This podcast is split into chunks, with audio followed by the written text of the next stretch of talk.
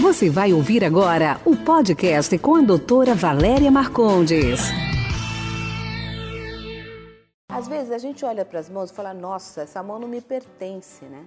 Tá toda manchada, tá com a, a pele fina, flácida, as, as veias aparecem muito. E aí isso uh, mostra muito a sua idade, porque a idade não é cronológica, né? A idade é interna. A gente pode ter uma idade cronológica avançada e uma idade interna jovem. Então, para a gente se manter jovem, a mão também tem que estar tá jovem. Então existem tratamentos para essa mão ficar jovem. Existem cremes que você pode usar, existem protetores solares que você pode passar e existem principalmente lasers. Os lasers substituem aqueles peelings. Lembra antigamente quando a gente fazia peeling? Então, hoje em dia, a gente substituiu o peeling com lasers. Por quê? Porque eles são mais seguros. Eles são uma tecnologia muito moderna, muito nova. Os peelings queimavam porque eles eram ácidos que faziam uma queimadura química controlada.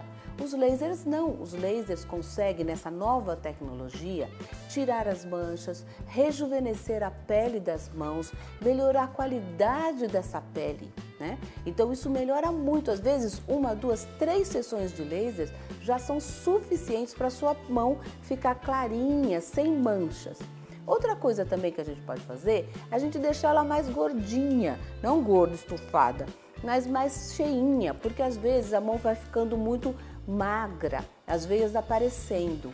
Então a gente pode usar os estimuladores de colágeno, estimular o colágeno dentro da sua mão para melhorar a qualidade desse colágeno. Então, essas duas combinações, laser e estimuladores de colágeno, vão deixar sua mão super jovem.